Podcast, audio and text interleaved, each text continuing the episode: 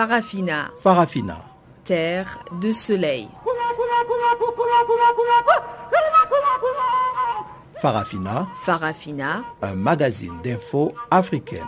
Présentation Chanceline Lourarquois. Bonjour à toutes et à tous, bienvenue sur Journal Africa, votre radio qui émet des Johannesburg en Afrique du Sud. La mise en onde de cette nouvelle édition de Farafina est aujourd'hui l'affaire de Sifiso Machero. Voici le principal titre. La CENI est toujours en plénière de délibération pour la publication des résultats de l'élection présidentielle en République démocratique du Congo. La visite ce mercredi à Durban, en Afrique du Sud, du président zambien Edgar Lungu pour mener des discussions sur le développement politique concernant la République démocratique du Congo avec son homologue Cyril Ramaphosa. Au Sénégal, seuls sept candidats sur le 27 du départ ont été retenus pour prétendre à la seconde phase du processus électoral. Voilà donc quelques grands titres de ces magazines d'infos africains. Je vous retrouve tout juste après le bulletin d'information qui seront présentés par Guillaume Cabissoso.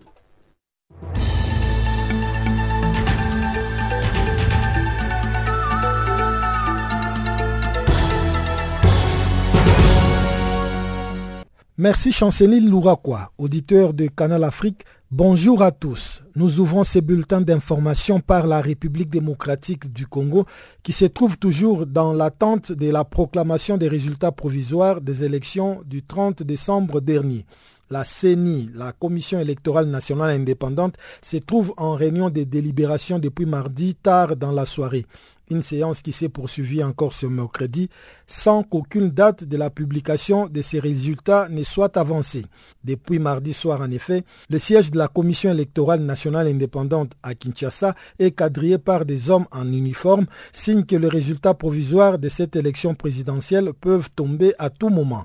Ailleurs dans la ville, la police nationale congolaise s'est déployée dans les coins considérés comme stratégiques dans la capitale congolaise. Selon le général Silvano Kasongo, chef de la police à Kinshasa, il s'agit de préserver la paix et la tranquillité après la publication des résultats de cette présidentielle.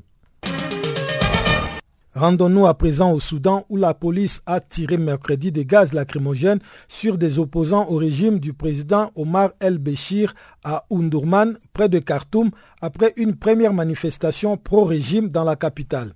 Environ 300 manifestants qui scandaient liberté, paix et justice ont bloqué l'un des axes principaux d'Undurman, ville jumelle de Khartoum mais ils ont rapidement été pris à partie par la police qui les a dispersés.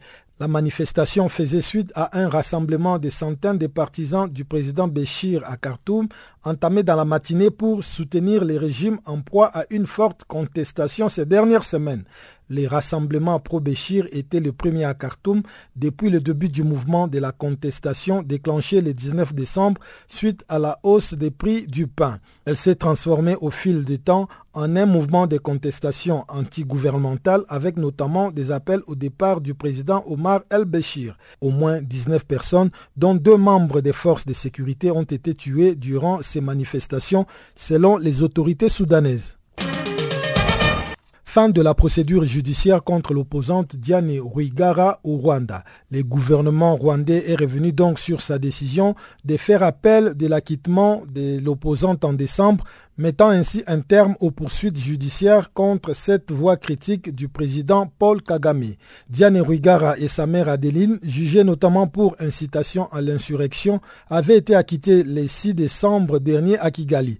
Le parquet qui avait requis 22 ans de réclusion contre cette opposante avait fait appel dans la foulée. En décembre, le tribunal avait estimé que les critiques de Diane Rwigara contre le gouvernement ne constituait pas une incitation à l'insurrection car elles s'inscrivent dans le cadre de son droit à la liberté d'expression garanti par la constitution rwandaise et les lois internationales. Pour le juge, l'accusation n'avait pas non plus prouvé que Rwigara avait falsifié des signatures des partisans dans les dossiers présentés à la commission électorale en vue de sa participation à la présidentielle de 2017. Poursuite à Bangui de la visite des hauts responsables de l'ONU de l'Union africaine ainsi que de la communauté économique des États de l'Afrique centrale. Les représentants de ces trois organisations se trouvent en Centrafrique pour essayer de relancer les efforts internationaux pour une paix durable dans les pays à travers les dialogues entre les gouvernements et les groupes armés sous les auspices de l'initiative de l'Union africaine. Lancée en juillet 2017 et soutenue par l'ONU ainsi que par les principaux partenaires de la Centrafrique, la médiation de l'Union africaine est critiquée par des diplomates et des observateurs pour sa lenteur et son manque d'efficacité. Cette visite, à laquelle prennent part notamment Jean-Pierre Lacroix, chef du département de maintien de la paix de l'ONU, et Smaïl Chergui, commissaire à la paix de l'Union africaine, doit se prolonger jusqu'à jeudi. Enfin, la justice sud-africaine a refusé mercredi la remise en liberté de l'ex-ministre mozambicain Manuel Chang, arrêté le mois dernier en vertu d'un mandat américain dans le cadre du scandale dit de la dette cachée de son pays. Chang a été arrêté le 29 décembre à l'aéroport de Johannesburg sur requête de la justice américaine. Il est accusé de conspiration à des fins d'escroquerie en ligne, fraude et assurance et blanchissement d'argent pour avoir autorisé des entreprises publiques à contracter des prêts secrets qui ont plongé son pays dans une grave crise financière. Selon l'acte d'accusation de la justice américaine, au moins une centaine de millions de dollars de pots de vin ont été versés dans le cadre de ces prêts, dont 5 millions de dollars à M. Chang. Il risque une extradition vers les États-Unis. La défense de l'ex-ministre mozambicain a plaidé mercredi pour sa remise en liberté sous caution après que sa demande de remise en liberté tout court a été rejetée. Fin de ce bulletin d'information. Merci de l'avoir suivi.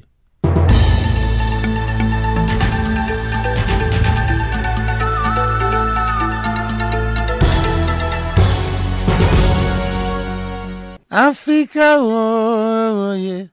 Africa, oh, Africa, Africa, Africa, Africa.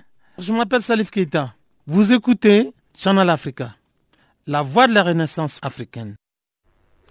Merci Guillaume Kabissoso. Bonjour à tous. Nous ouvrons notre magazine d'actualité en République démocratique du Congo. Dans l'attente des résultats provisoires, des élections du 30 décembre dernier, la Commission électorale nationale indépendante est toujours en réunion de délibération. À Kinshasa, la capitale congolaise, on observe un renforcement du, dispositif sécuritaire avec la présence des forces de l'ordre dans le coin stratégique de la ville. Notre correspondant à Kinshasa, Jean-Noël Bamouizé, a été joint par Guillaume Kabissousso ici à Kinshasa et dans les différentes provinces de la République démocratique du Congo, la situation est vraiment tendue. C'est une sorte de psychose que les gens sont en train de vivre ici après euh, euh, la journée d'hier, après donc euh, cette séance d'évaluation et de délibération entamée hier et qui a pu continuer aujourd'hui. La population est toujours en attente des résultats devrait être euh, proclamé euh, à partir euh, d'hier par la Commission électorale nationale indépendante, mais qui jusqu'à présent, au moment où nous nous entretenons, n'est pas encore prêt.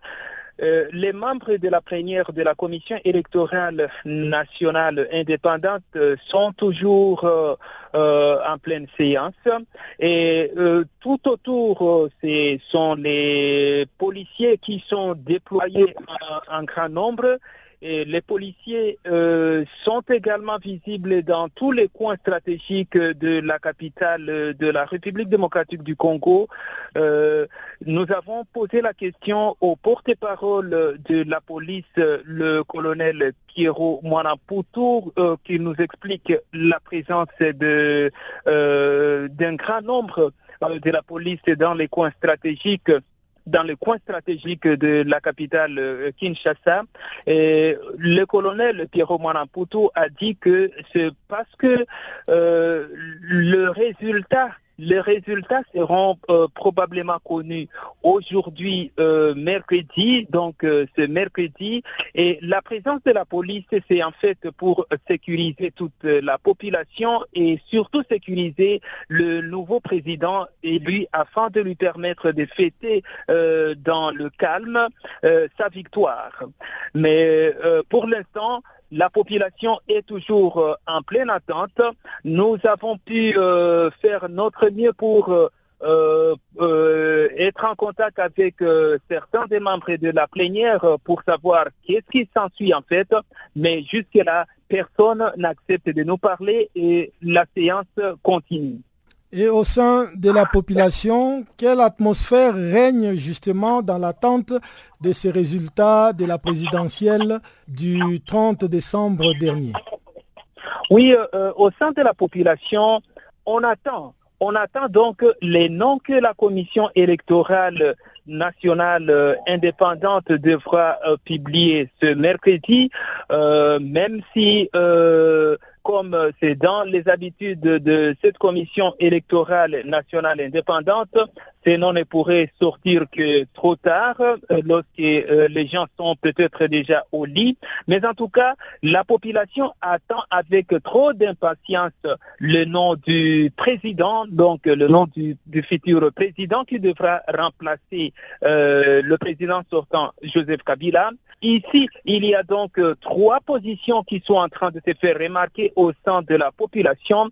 Les partisans du, euh, du dauphin de Joseph Kabila, c'est-à-dire euh, les euh, disons les partisans de Ramazan Ishadari du Front commun pour le Congo, le FCC, estiment que le, ce qu'ils attendent, c'est le nom de Ramazan Ishadari comme futur président de la République en succession de Joseph Kabila. Du côté de euh, la coalition Lamouka, la coalition donc qui soutient euh, Martin Fayoulou, les militants n'attendent que les noms de Martin Fayoulou qu'ils estiment avoir gagné les élections.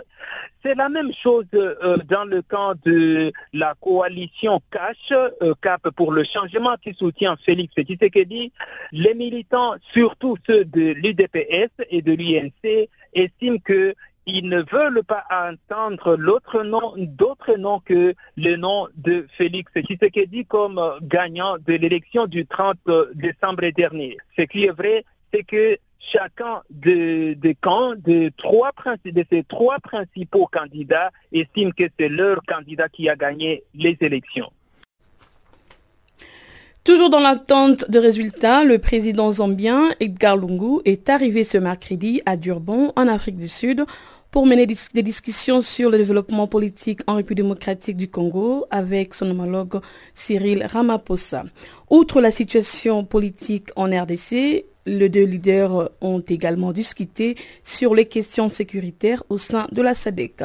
Pour en savoir plus, nous avons joint Évariste Kambanga, porte-parole de la communauté congolaise en Afrique du Sud la rencontre du président de la Zambie euh, avec euh, le président sud-africain aujourd'hui à Durban et c'est là en rapport avec euh, les élections en RTC. Donc je crois sûrement que comme on en a parlé, tous les pays voisins, les pays limitrophes de la RTC doivent être concernés de la situation actuelle en RTC et les résultats provisoires des élections ont été tardés. C'est peut-être aujourd'hui ou demain ou après 24 heures du temps que les résultats seront peut-être publiés. Bon, par rapport à cela, euh, je crois sûrement qu'en qualité de leader euh, de l'Afrique, ils ne peuvent qu'y parler euh, pour voir comment peut-être assurer une transition ou passation pacifique du pouvoir en RDC. Quelles sont les décisions qui ont été prises concernant la crise politique en République démocratique du Congo? Je crois sûrement que la SADC a pris quelques décisions. Je, crois sûrement que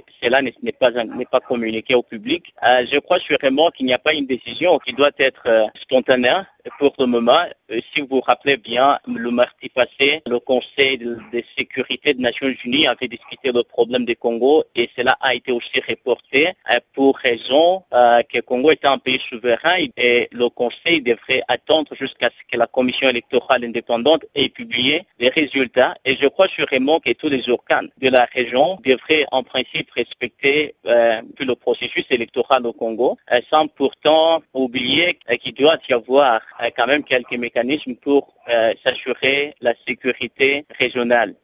Euh, selon le cahier des charges, le président sud-africain, euh, qui est également le président de la SADC, devrait aussi présenter un rapport concernant les autres pays membres de la SADC. Est-ce que cela a été fait comme prévu ou on a changé le programme carrément Euh, bon, comme je venais de vous dire, on n'a pas suffisamment vraiment eu d'informations sur la discussion générale. Bon, de toutes les façons, nous sommes en contact et dès que nous aurons vraiment euh, des informations suffisantes et sûres, nous allons vouloir vous transmettre, euh, vous transmettre directement.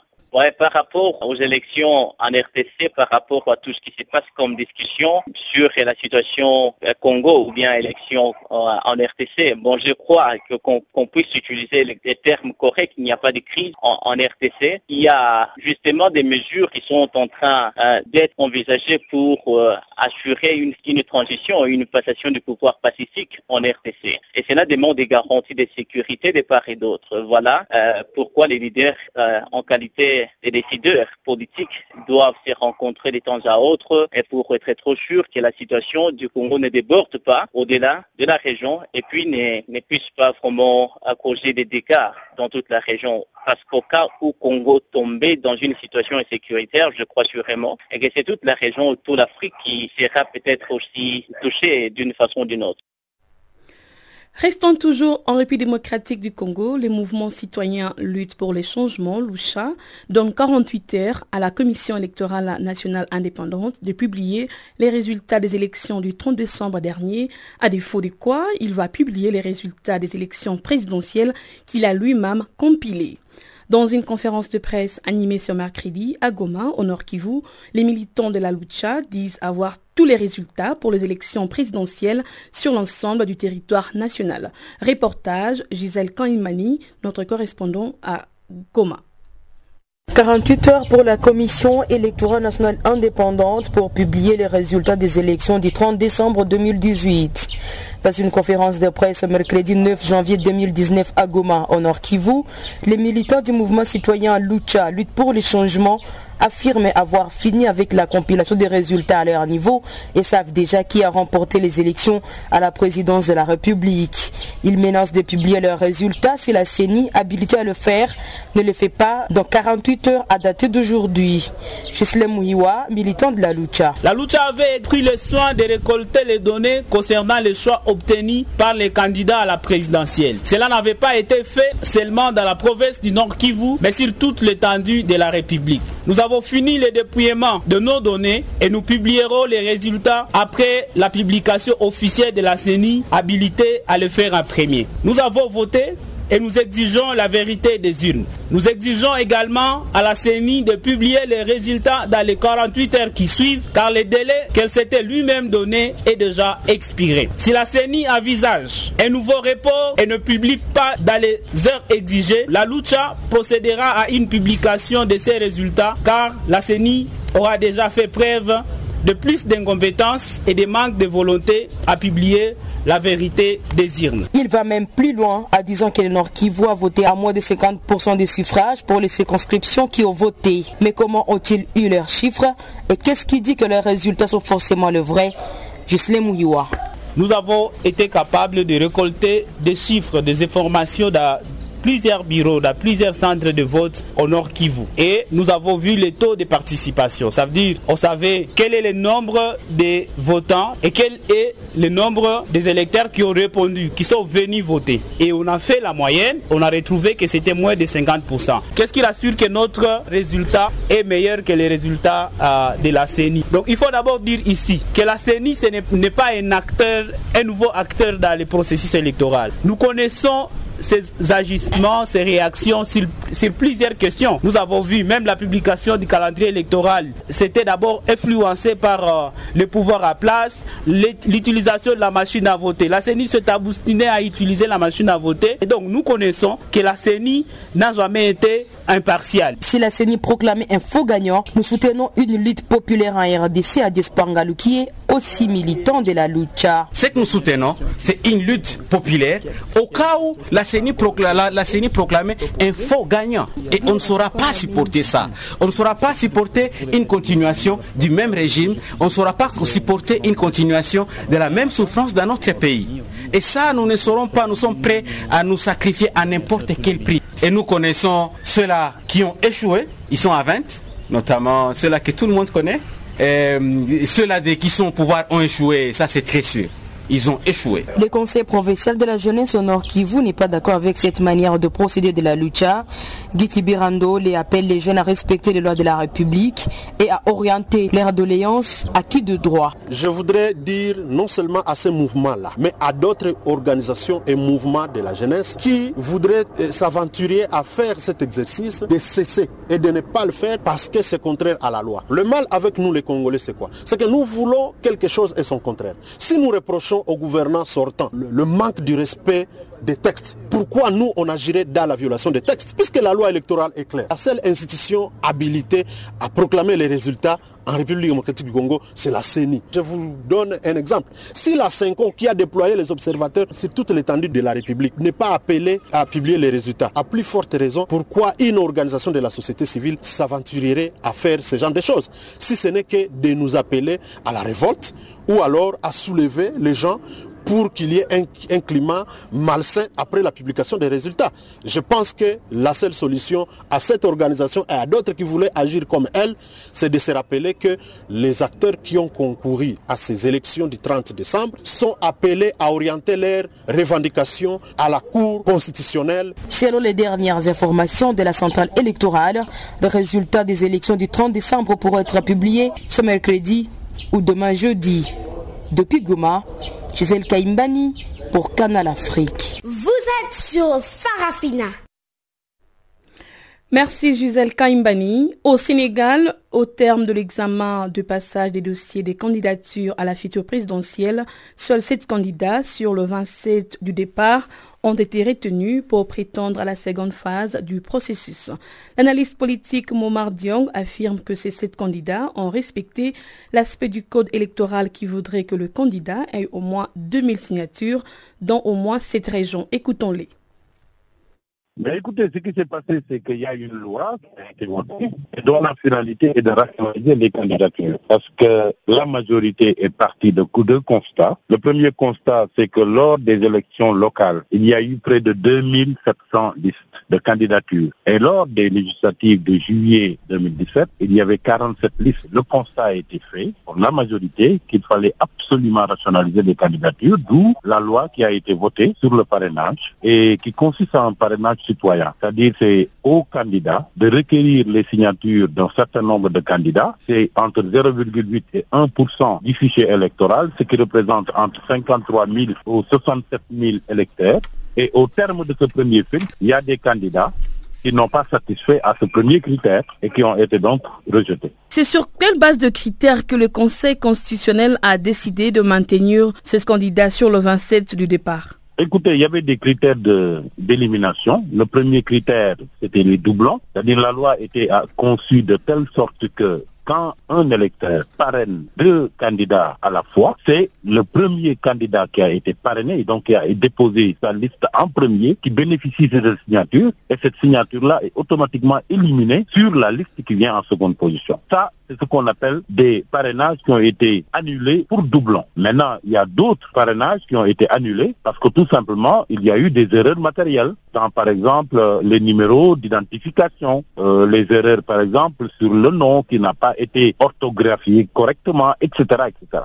Et ces erreurs matérielles-là étaient faites, euh, c'était de la part de candidats ou comment est-ce que ces erreurs matérielles ont été faites? Ces erreurs matérielles ont été imputables aux candidats parce que ce sont les candidats qui envoyaient leurs correcteurs au niveau des 14 régions du pays. À charge pour ces collecteurs de bien répertorier les données figurant sur les cartes de lecteurs des parrains concernés à l'issue desquels il fallait qu'ils apposent leur signature. Maintenant, il peut s'agir quand même pour 53 000 signatures. Il peut y avoir, par exemple, certaines euh, où il y a eu des erreurs matérielles. Qui sont ces sept aspirants à part l'actuel président Macky Sall? Il y a sept candidats, dont le président Macky Sall, le président sortant, dont les candidatures ont été validées. En dehors de Macky Sall, il y a Ousmane Sonko, c'est le jeune politique vraiment qui a le vent en poupe, qui est un technocrate, un ancien inspecteur des impôts et domaines, qui a été licencié pour ses prises de position et qui s'est engagé en politique et qui a déposé sa candidature. Ousmane Sonko, il y a Issa Sall du PUR, il y a euh, Idriss Seck, l'ancien Premier ministre et qui a été à deux reprises candidat à une élection présidentielle. Il y a Khalifa Sall, il y a Karim Wad et il y a Madi Kenya. Voilà les sept candidats aujourd'hui qui sont en liste. Il est clair que les candidatures, par exemple, de Karim Wad et de Khalifa Sall pourraient à l'arrivée ne pas être validées, que vous n'êtes pas sans savoir qu'ils sont en but à des devoirs judiciaires qui pourraient leur valoir invalidation de leur candidature en définitive. Et très probablement, on risque d'aller vers ça. Et à l'arrivée, il pourrait y avoir uniquement quatre candidats devant Macky Sall. Il s'agira de Sonko, de Issa Sall, de Idrissa Seck et de Madi Kenya. Êtes-vous sûr que le Conseil constitutionnel va devoir euh, tenir sa promesse et publier euh, le 20 janvier la liste définitive de candidats à la présidentielle? Bien sûr parce qu'il y a un échéancier quand même qui est clairement établi et il est dit qu'au terme de tout le processus, les candidats devraient être connus définitivement 35 jours avant le scrutin. Et 35 jours avant le scrutin qui aura lieu le 24 février, c'est bien évidemment le 20 janvier. Est-ce que tous ces sept candidats ont respecté l'aspect du code électoral qui voudrait que le candidat ait au moins 2000 signatures dans au moins cette région? Oui, ils ont rempli ce critère. Parce que ce critère était un critère qui Mhm. était capable de les faire éliminer. C'est-à-dire, même si vous aviez 500 000 signatures, Mm. donc bien au-delà du nombre requis, et que vous ne satisfiez pas le critère consistant à avoir 2000 signatures au moins dans cette région, Mhm. vous êtes automatiquement éliminé. Donc, comme ils sont passés le cap du parrainage, donc c'est des candidats qui ont eu à remplir ce premier critère, sans quoi ils auraient été éliminés du premier coup. Parlons à présent de la crise anglophone au Cameroun. La situation demeure critique selon Milan Hatton, le président du mouvement Les Congrès du peuple ambazonien. Au micro de Pamela Kumba, il revient sur les revendications du peuple anglophone et qualifie d'autodéfense les conflits armés. on sait exactement ce qu'on veut. Euh, ça fait bientôt 60 ans que notre pays est géré et euh, géré par euh, le Cameroun euh, francophone. Alors si on a été dans une relation, disons, illégale, euh, et jusqu'à présent c'est tout simplement parce qu'on n'a pas pu mettre sur table nos revendications. Alors, euh, ça fait plus de 30 ans que nos leaders cherchent à discuter, à dialoguer avec le gouvernement camerounais qui fait toujours semblant et qui n'a qu'une seule réponse, une réponse de violence. Alors finalement, euh, les, gens de ma génération ont pu se soulever et aujourd'hui, nos réclamations, nos revendications sont sur la table et euh, c'est- très simple. Nous voudrions à tout prix regagner notre pays et diriger notre pays. Donc c'est pas une question de jumeler deux pays. Ça c'est une discussion qu'on peut tenir, mais c'est à nous de, décider ce ce qu'on veut faire avec notre pays, avec notre territoire. Mhm. Mais alors pourquoi demander aujourd'hui euh, le retour de cette scission entre les deux parties quand on voit que pendant plusieurs années, Oui, oui. on n'a connu qu'un seul Cameroun? Mhm. Oh bon, ça c'est le discours d'un seul Cameroun, c'est un discours, une déclaration mensongère de la part du gouvernement camerounais. On n'a jamais été un, comme il le dit souvent, le Cameroun reste un et indivisible. On n'a jamais été un pays indivisible. Dans certaines parties du monde, on sait que le Cameroun, c'est un pays euh, francophone. Ça, ce n'est pas vrai. Nous, nous avons une historique euh, qui date depuis le passage des Anglais en, en Afrique. Alors, pourquoi, pourquoi aujourd'hui? Euh, Moi, je dirais que, euh, et ça, c'est un message peut-être aux, aux panafricains, dire que nos aïeux, à nous, ont toujours cru en, cette principe, en ce principe de, panafricanisme, le fait d'être ensemble en tant que, en tant que, en tant. Alors, l'idée de, de se joindre au pays, au Cameroun francophone, était pour qu'on puisse vivre ensemble, vu qu'on est tous euh, africains. Malheureusement, alors que nous, on embrassait, c'était euh, une façon d'embrasser nos, nos voisins de l'autre côté. Pour eux, ils nous prenaient pour des cons. Alors, euh, comme je vous ai dit, ça fait plus de 30 ans qu'on fait des revendications, on cherche à dialoguer, mais à chaque fois, euh, on ne trouve qu'une seule réponse. Il y a certains de nos leaders qui ont passé plus de 20 ans en prison, tout simplement parce qu'ils ont osé demander à ce qu'on dialogue. Et aujourd'hui, pour vous, la prise des armes est une solution? Vous pensez que ça marche au vu des, différentes exactions, au vu des, populations euh, mm. innocentes qui sont tuées, qui, qui sont victimes, vous pensez que c'est une solution qui peut aboutir? La violence n'a jamais été une solution. Et malheureusement, la déclaration de guerre a été faite par le président du Cameroun francophone, M. Paul Biya. Alors nous, on ne fait que se battre, se défendre avec quoi d'ailleurs, avec les couteaux, les, petits couteaux et les, machettes. Donc jusque là, on ne fait que se défendre. Les jeunes gens de mon pays, les, les garçons, les filles, elles n'ont pas de choix. Parce que depuis le 30 novembre 2017, M. Bia a déclaré la guerre contre mon peuple. Vous êtes sur Channel Africa. Vous venez de suivre la réaction du président du mouvement Les Congrès du peuple ambazonien, joint par Pamela Kumba. Nous allons suivre à présent le bulletin économique avec Pamela Kumba.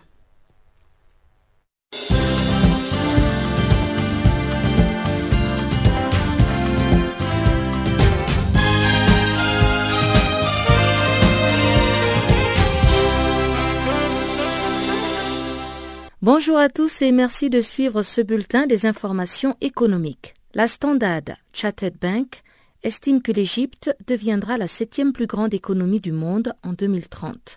La banque britannique qui a publié ses projections mercredi affirme qu'à cette date, le pays des pharaons devancerait plusieurs actuelles grandes puissances économiques comme la Russie, le Japon et l'Allemagne. L'Égypte se placerait donc au septième rang dans le classement des dix plus grandes économies mondiales. Plus généralement, la Standard Chartered Bank prédit que sept pays actuellement classés comme pays émergents vont figurer dans le top 10 des puissances économiques mondiales. Dans ses prévisions, la banque s'attend à ce que la Chine souffle le rang de première économie du monde aux États-Unis dès l'année prochaine, en tenant compte des différents niveaux de prix dans les différents pays et au produit intérieur brut. Au Cameroun, le groupe Bolloré a été écarté de la course pour le renouvellement de sa concession sur le terminal à conteneurs du port de Douala. Après une année d'attente, Cyrus Ngo, le directeur général du port autonome de Douala, explique que l'entreprise publique qui gère la plateforme portuaire de la capitale économique camerounaise a publié la liste des entreprises préqualifiées en vue de la concession du terminal à conteneurs du port de Douala. La dite structure est depuis 2005 sous le management du consortium Bolloré APM Terminals. Cinq entreprises ont donc été sélectionnées après l'appel public international à manifestation d'intérêt lancé le 12 janvier 2018. Il s'agit notamment de la SEMA Terminals, basée à Marseille, en France, de la société émirati Dubai Port World, du Hutchison Port Investment Limited, de l'entreprise Immaculée aux îles Caïmans, du saoudien Red Sea Gateway Terminal et du Terminal Investment Limited, une société basée à Genève, en Suisse. Bolloré APM Terminals, dont le contrat de concession du terminal à conteneurs du port de Douala arrive à expiration en décembre 2019, est exclu donc de la suite de la compétition, bien qu'ayant postulé pour un renouvellement de son bail. L'Ouganda a opté pour le modèle de partenariat public-privé pour la construction et l'exploitation d'une autoroute. Le coût du projet s'élève à 1,5 milliard de dollars. Selon Reuters, qui cite un responsable de l'autorité nationale ougandaise des routes, cette autoroute s'étalera sur 95 km et reliera la capitale Kampala à Jinja, à l'est de l'Ouganda. Le directeur de la conception des projets au sein de l'autorité nationale ougandaise des routes a déclaré que c'est un premier projet routier qui sera réalisé dans le cadre donc d'un partenariat public-privé en Ouganda. Il a par ailleurs précisé que le partenaire privé qui va construire et exploiter la route pendant 30 ans sera sélectionné d'ici la fin de l'année. Les travaux de construction devraient débuter en 2020. Le schéma de financement de la nouvelle autoroute prévoit un apport de 600 millions de dollars par l'adjudicataire de l'appel d'offres, une contribution de 400 millions de dollars du gouvernement et une levée de 500 millions de dollars supplémentaires sur le marché des capitaux. Du côté du Zimbabwe, Delta Corporation augmente son prix de vente en gros des bières blondes de 25%. Cette augmentation permettra à la compagnie de couvrir ses coûts de production élevés. Delta Corporation évolue actuellement dans un environnement marqué par une pénurie aiguë de dollars américains qui freine l'importation d'intrants essentiels à l'activité brassicole. À cela s'ajoute l'envolée de l'inflation qui sévit dans le pays. En novembre dernier, l'inflation zimbabwéenne s'élevait à 31,01%, soit son plus haut niveau depuis 10 ans selon Reuters. Détenu à 40% par AB InBev, Delta Corporation a réalisé des recettes de 572 millions de dollars en 2018, soit le chiffre d'affaires le plus élevé depuis 2015. La compagnie emploie plus de 4000 personnes au Zimbabwe et possède un portefeuille de marques de bière et de boissons gazeuses comprenant notamment Chibuku, Sparletta, Fanta et Schweppes. Et on termine en Afrique du Sud où les autorités ont détecté un foyer de fièvre afteuse dans la province de Limpopo. C'est à Vembe, un district septentrional de la province de Limpopo, frontalière du Zimbabwe, que la maladie s'est déclarée. La fièvre hautement contagieuse engendre notamment des lésions nasales ainsi que des problèmes de boiterie chez les populations bovines et ovines. Le porte-parole du département de l'agriculture, de la sylviculture et de la pêche a affirmé avoir pris des mesures qui s'imposent en mettant rapidement en quarantaine la zone concernée afin qu'elle n'affecte pas l'élevage commercial de bétail.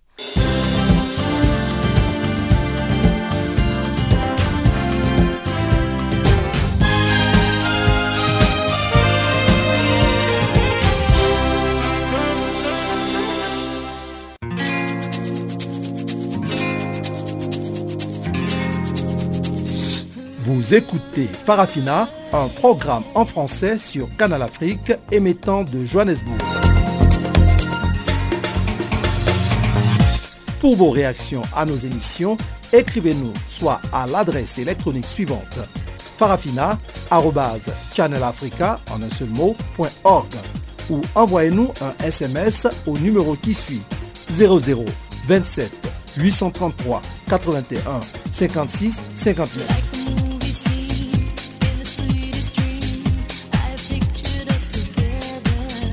Notre adresse électronique farafina.channelafrica ou par SMS 0027 833 81 56 59. L'ex-ministre mozambicain Manuel Chang, arrêté la semaine dernière, a comparu ce mercredi devant le tribunal de Kempton Park en Afrique du Sud. Ce dernier a été arrêté sur ordre de la justice américaine dans le cadre du scandale dit de la dette cachée de son pays. Libéré Chang a plaidé son avocat, Willy Vermeulen, à la barre d'un tribunal de Kempton Park à Johannesburg. Manuel Chang est accusé de conspiration à des fins d'escroquerie en ligne, fraude aux assurances et blanchiment d'argent pour avoir autorisé en 2013 et en 2014 des entreprises publiques à contracter de prêts secrets qui ont plongé le Mozambique dans la crise financière. Selon l'acte d'accusation de la justice américaine, ces prêts ont été l'occasion de verser 50 millions de dollars de pots de vin. Outre Manuel Chang, quatre autres suspects ont été arrêtés le mois dernier dans le cadre de cette enquête, dont trois anciens banquiers du Crédit Suisse à Londres qui ont depuis été remis en liberté sous caution. Notons que tous risquent une extradition vers les États-Unis. La perspective africaine. Rendons-nous maintenant au Tchad. Le lancement par la Libye d'un mandat d'arrêt international contre plusieurs chefs rebelles tchadiens continue de susciter les réactions en sens divers parmi ceux qui sont visés par ces mandats. La dernière en date, c'est celle du président de l'Union des forces démocratiques pour le développement, le général Mamat Nouri. On l'écoute au micro de Guillaume Kabissoso. Moi, je n'ai pas mis pied en Libye il y a 12 ans, il y a plus de 12 ans. Est-ce qu'on peut être en France et en même temps mener des actions militaires contre des positions libyennes en Libye? À mon sens, ce n'est pas possible. Et de manière générale, les, opposants tchadiens sont opposants au, régime de Yamana. Ils ne sont pas des ennemis de la Libye. Par conséquent, euh, rien ne justifie ces mandats d'arrêt. Rien ne justifie. La plupart des gens vivent, ne vivent pas en Libye. Tous ces gens qui sont cités, par exemple, que ce soit Timan, que ce soit moi-même, que ce soit Bouakar, nous sommes ailleurs. Comment nous pouvons être à la fois ailleurs, dans d'autres pays, et commettre des actes euh, euh, en, Libye? nous n'avons aucun intérêt à faire. Nous avons autre chose à faire que de nous mêler dans des problèmes libyens. Nous savons tous le problème libyen, ce qui se passe en Libye. Il y a plusieurs groupes en Libye euh, qui se battent pour le pouvoir, mais ils se battent du pouvoir en Libye. Ça ne nous concerne pas. Nous n'avons aucun, aucun, aucun euh, droit de nous mêler dans les affaires intérieures de la Libye.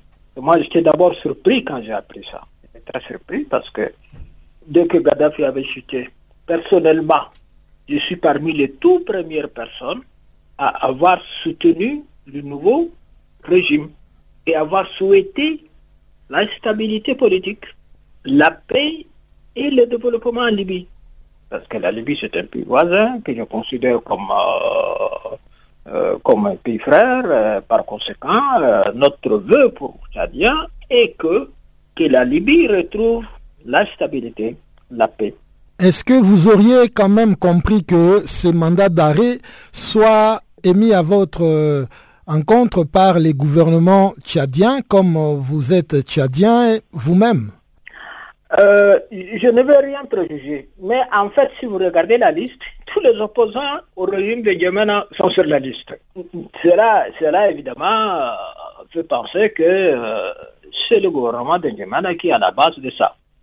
Donc vous interprétez ces mandats qui a été émis à votre encontre comme le fait du gouvernement tchadien qui serait derrière ces mandats d'arrêt? Absolument, absolument. Ces mandats qui confondent des, opposants soudanais des opposants tchadiens, c'est un non-sens. On ne sait pas pourquoi on cite des Soudanais, des Tchadiens, des Tchadiens. Les Soudanais n'ont pas les mêmes objectifs. Ils n'ont pas les mêmes motivations. Et vous vivez en exil en France aujourd'hui. Est-ce que vous ne craignez pas que les gouvernements français puissent vous arrêter pour répondre à ces mandats d'arrêt qui a été lancé contre vous? Je ne crains pas. Parce que vous savez que moi, je suis condamné à mort à Yémena. Je suis condamné à mort et ce n'est pas la première fois, c'est pas la première tentative. Il y a eu d'autres tentatives dans le cadre de, procès de l'ancien président Sénabé. De, des questions qu'il faut m'extrader à, Dakar, pour que de Dakar je puisse être extradé à Yémena. Ça n'a pas eu lieu, ça n'a pas marché. Et moi, je pense que là aussi, euh, évidemment, ça m'étonnerait que le Français puisse m'arrêter et m'emmener Est-ce que vous êtes en contact avec le gouvernement libyen? Je n'ai pas de contact avec eux, mais seulement j'ai envoyé ma réaction. Euh, ma réaction, évidemment, m'a démenti. Je l'ai envoyé euh, au, procureur général qui a, émis ça. C'est tout. Mais je n'ai pas de contact avec le gouvernement libyen. Nous venons de suivre l'intervention du général Mamad Nouri, président de l'Union des forces démocratiques pour le développement au Tchad. Africa, oh, yeah. Africa, oh, Africa, Africa, Africa, Africa. Eh. Je m'appelle Salif Keita. Vous écoutez Channel Africa. La Haute Cour constitutionnelle a confirmé mardi à Mboï Dabi Amboïdaï la victoire d'André Rajaoelina à la présidentielle de Madagascar. Il a été élu avec 55,66% et entrera en fonction dans le prochain jour. Pour Dr Gaston Kalombo, analyste politique et consultant politique à l'Union africaine, cette victoire était prévisible. Au micro de Pamela Kumba, Dr Gaston Kalombo se prononce aussi sur les priorités du nouvel président malgache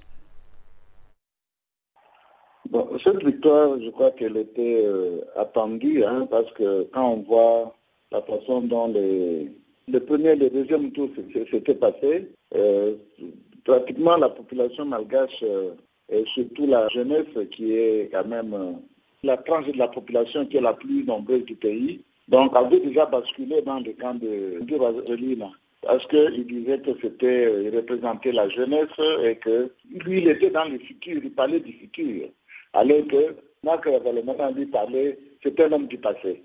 Alors ils avaient besoin de quelqu'un qui pouvait donc euh, consacrer euh, leurs attentes et ils avaient trouvé que cette personne-là, c'était donc euh, Andy Rajerine. je dirais encore que Quand il a pris le pouvoir en 2009, donc c'était euh, un mouvement populaire qui avait été suivi euh, largement par la population, euh, soutenu par l'armée. Mais après les cinq ans qu'il a passé, le Madagascar n'a pas été...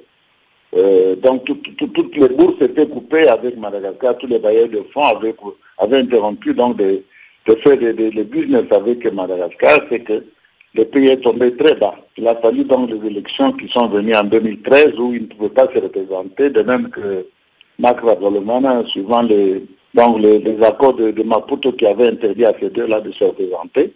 Euh, maintenant, il revient après cinq ans, euh, euh, un peu peut-être plus mûri parce qu'avant, c'était de l'amateurisme. Mais quand il parle, on sent qu'on a maintenant affaire à quelqu'un qui, a mûri et qu'il peut donner quelque chose de bon, de bon au pays. Mais je crois aussi que euh, il, a, il a utilisé beaucoup l'argent dans, sa campagne, surtout dans les, dans les milieux défavorisés. Vous savez, actuellement, Madagascar traverse une période très, très dure, la, pauvreté est presque partout.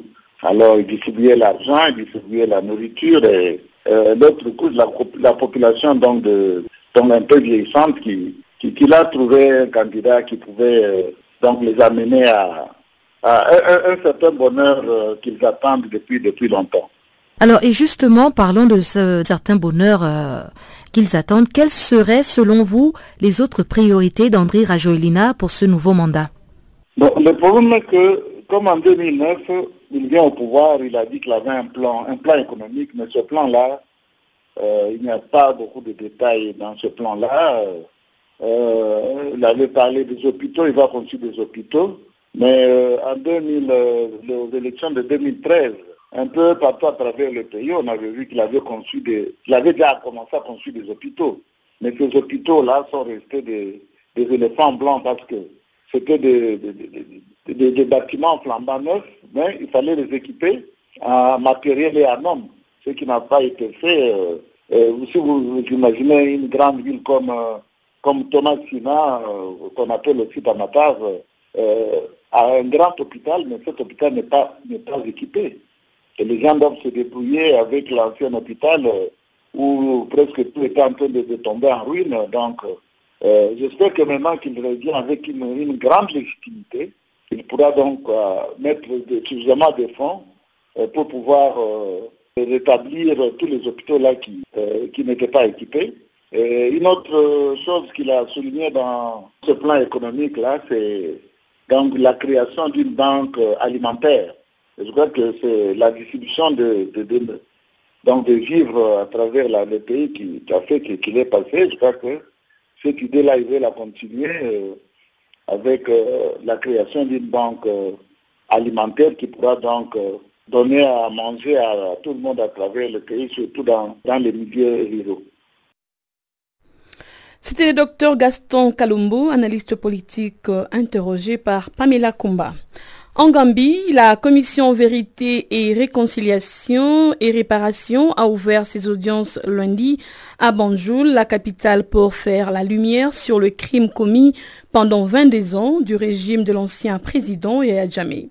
Ces audiences porteront sur les événements post-coup d'État de 1900 94 qui a porté Adjamé au pouvoir et au cours desquels des violations flagrantes des droits humains ont été commises.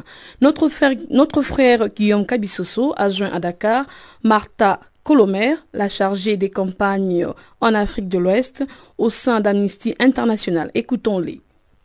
Euh, pour Amnesty International, l'ouverture de cette audience, euh, c'est un grand pas vers la justice, la vérité et les réparations pour toutes les victimes qui, pendant 22 ans, ils ont souffert les violations systématiques du régime de Yahya On espère que le, début de cette audience sera une opportunité pour toutes ces personnes pour s'exprimer librement et pour raconter ce qu'ils ont souffert. Est-ce que vous vous êtes assuré de l'indépendance euh, de cette commission pour qu'elle arrive à dire la vérité sur les atrocités commises euh, sous le régime de l'ex-président Yahya Jammeh. Euh, Amnesty International considère que c'est très important que cette euh, commission reste comme une commission indépendante et transparente. Et on espère que les auditions seront aussi indépendantes et transparentes, que des gens auront l'opportunité de s'exprimer librement, sans aucun type de pression, seulement pour raconter ce qu'ils ont passé. À combien estimez-vous le nombre de victimes du régime euh, de l'ex-président Yahya Jammeh? On parle d'un régime qui a duré euh, plus de 22 ans. Alors ça veut dire qu'on espère que beaucoup de personnes vont participer de cette audience et vont raconter leur histoire. On espère euh, aussi parce que la, commission espère d'avoir des audiences autour de tous les pays, qu'il va y avoir beaucoup de gens qui vont participer de, la capitale et aussi de tous les des autres endroits de, de la Gambie. Vous avez eu à faire beaucoup de recherches sur les atrocités commises par le régime de Yahya Jammeh. Est-ce que vous avez pu recueillir euh, les avis des témoins que vous allez présenter à cette commission réconciliation et vérité en Gambie Euh, Amnesty International ne va pas présenter leurs témoins pour l'instant. C'est une un, un commission gambienne où toutes les victimes du pays ont la possibilité de s'exprimer et d'y aller pour participer. Comme vous savez bien, euh, Amnesty International a documenté pendant toutes ces années des violations euh, par rapport qui ont été commises pendant euh, le régime de Yahya Jammeh. On parle de, violations comme des disparitions forcées, on parle de, de, gens qui étaient exécutés avec la peine de mort, on parle de la torture, et Amnesty International a publié euh, des rapports où on racontait ce qui se passait dans le pays. Tous ces documents sont publics et Amnesty met ce rapport à disposition de la Commission et de ses membres pour amplier la, connaissance et la profondité des, faits, des faits qui sont passés. Dernière question, Madame Martha Colomer. Quelle est la durée que va prendre euh, cette commission pour arriver finalement à rendre la justice à tous ces victimes du régime Yahya Jammeh cette, commission, c'est comme, comme, le titre de la même commission explique, c'est une commission de vérité, de justice et de réparation. Et on espère qu'à à la fin du processus, euh, les, citoyens gambiens euh, pourront, pourront avoir les objectifs. C'est une commission qui va durer longtemps. Le mandat de la commission il dit qu'il va durer deux ans. Alors, on espère que pendant tout ce temps, la commission va être capable d'avoir euh, toute l'information possible pour finalement savoir qu'est-ce qui s'est passé pendant ces deux ans et après commencer tous les processus judiciaires pour que les responsables de cette violation des droits de, euh, l'homme soient portés euh, devant la justice. Vous venez de suivre Martha Colomer, la chargée des campagnes en Afrique de l'Ouest au sein d'Amnesty International, interrogée par Guillaume Kabisoso. Bonjour, je m'appelle Papa Wimba. Take a hand. Show me the way I can go. Take a hand. Canal Africa. Nous sommes presque arrivés à la fin de cette édition, mais avant de nous séparer, c'est donc encore l'antenne à Pamela Kumba pour les informations sportives.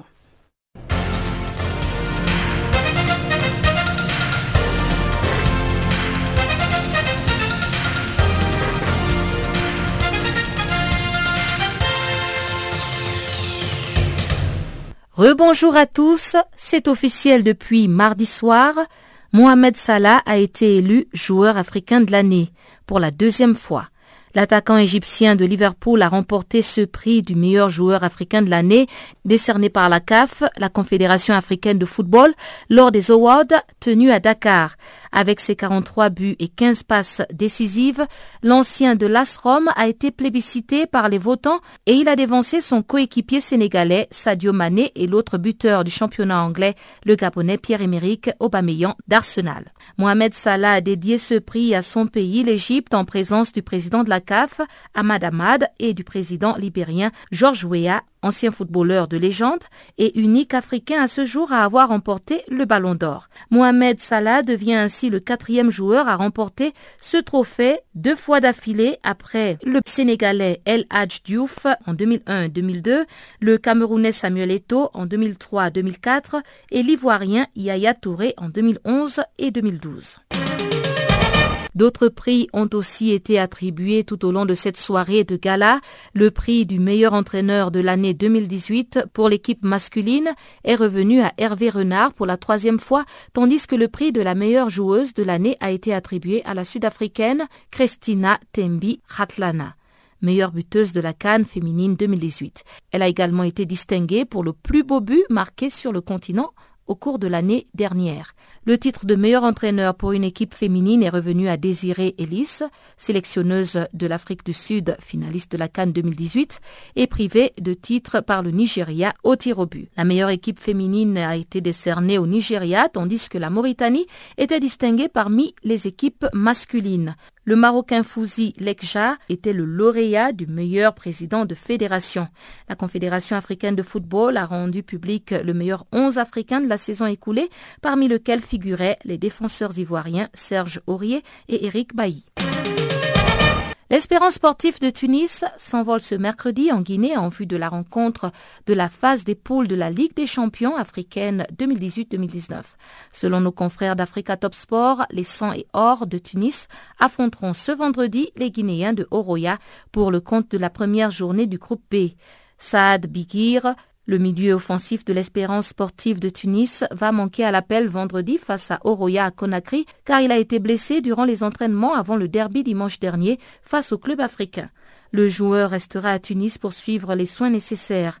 D'autre part, Mouine Shahabani, l'entraîneur des 100 et or, va pouvoir à nouveau compter sur son attaquant buteur Aiten Jouini ainsi que son défenseur central Mohamed Ali Yacoubi qui ont complètement récupéré de leurs blessures. Allons maintenant à l'international pour parler de la 18e journée de la Ligue 1. Elle s'est soldée par une victoire de Nantes qui prive ainsi Montpellier du podium. Nantes a battu Montpellier 2 buts à 0 lors de ce match et avec ce résultat, les Canaries se rapprochent de la première partie du tableau tandis que les Héroltais manquaient le podium. Selon nos confrères du journal sportif en ligne l'équipe.fr, tout s'est joué après un corner obtenu de manière héroïque par André Delors. Pour contrer le 5-3-2 montpelliérain, le technicien franco-bosnien avait décidé de faire évoluer sa formation dans le même schéma au coup d'envoi, un choix qui a fini par payer. Et course automobile, Sébastien Loeb de Peugeot a remporté la deuxième étape du Dakar mardi. Le Sud-Africain Giniel de Villiers a pris la tête du classement général. Sébastien Loeb s'est imposé entre Pisco et San Juan de Marcona.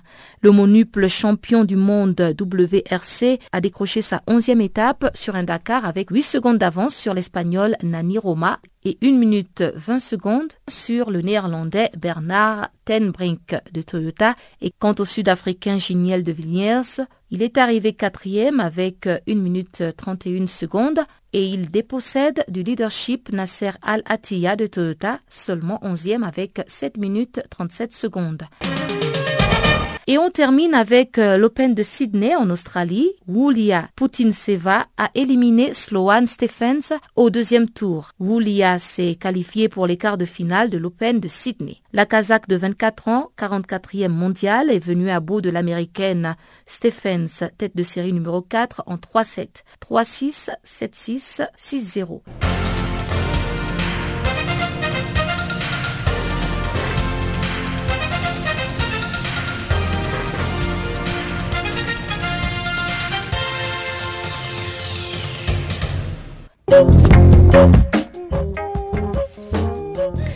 Merci de nous avoir suivis. Restez connectés avec nous sur notre page Facebook Channel Africa 1 et faites-nous des tweets à French Farafina.